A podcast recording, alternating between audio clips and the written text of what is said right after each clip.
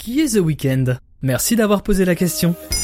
Toronto est fier que l'un des siens ait atteint une si grande popularité ici et dans le monde entier. À votre avis, de qui peut bien parler le maire de Toronto? De moi Sombre erreur. Ces éloges sont réservés au chanteur de pop R&B The Weeknd, à la suite de sa prestation la plus longue jamais effectuée au célébrissime Super Bowl 2021. Et oui, le maire a même décidé que le 7 février deviendrait officiellement le The Weekend Day dans la ville canadienne qui a vu naître le chanteur. Pas start from the bottom, now we're, j'ai envie de dire. D'ailleurs, c'était quand son bottom à lui? C'était en 2011. Le R&B moderne connaissait une période riche et excitante, avec l'apparition de nouvelles têtes renouvelant la formule, comme Miguel, l'incroyable, soyons objectifs, Frank Ocean, et donc The Weeknd. La mixtape de sa première apparition, et le mot est mal choisi vu que l'artiste alors mystérieux refusait de se montrer, est aujourd'hui devenu culte, House of Balloons, suivi par deux autres volumes, forme une trilogie chère au cœur de ceux qui ont suivi cette période en direct une voix glaçante, facilement identifiable, celle d'Abel Makonnen Tesfaye, aux intonations lancinantes, parle de ses addictions au sexe et aux drogues, électrice des productions fantomatiques teintées d'indie rock. La presse P est emballée, le public est intrigué.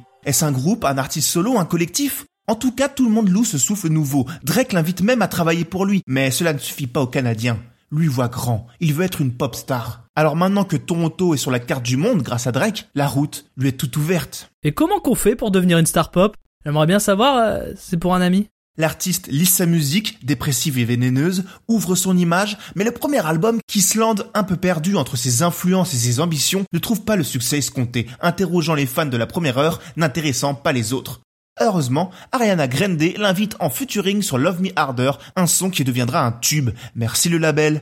Fort de cette réussite, le Canadien se retrouve sur la BO de Fifty Shades of Grey, et c'est encore un hit, entérinant ainsi son entrée sur la scène mainstream. L'artiste réussit plus ou moins à lier son son de base et ses ambitions pop, décroche quelques hits et même deux Grammys. Mais lui et son équipe repartent au charbon, bien décidés et reprennent leur formule pour la gonfler, la peaufiner. Ce n'est pas encore assez. Dur dur d'être une pop star. Je pensais que ce serait plus facile, moi. Cette réussite se concrétise enfin sur l'album suivant. Et de quelle manière? Le projet est clair. L'album s'appelle Starboy. La direction artistique est résolument plus pop, accessible, et le titre éponyme, un featuring classouille avec les Daft Punk, devient un hit international qui restera 26 semaines en tête des charts. Cette fois, The Weeknd devient enfin ce qu'il voulait être, une pop star grand public. Son dernier album, sorti l'année dernière, finit de balayer ses ambiances d'origine, même si les textes restent torturés, pour se tourner vers des influences 80s plus attendues. Mais le succès est encore au rendez-vous avec des hits comme Blinding Light ou Save Your Tears et en fait l'un des artistes les plus écoutés de l'année. La consécration? Le 7 février 2021, Abel est invité à assurer la mi-temps du Super Bowl, une exposition monstrueuse réservée aux plus gros artistes et une chance ainsi qu'une grosse pression pour les heureux élus. Une belle revanche pour celui pour qui la scène n'a jamais été un point fort. Sa prestation d'ailleurs recevra son lot de critiques. Mais who cares? Le jour J, les ventes du Canadien ont augmenté de 385%. Et pour se rendre compte de toute cette évolution musicale, il suffit d'écouter The Highlights, un best-of retraçant sa carrière, sorti le 5 février 2021.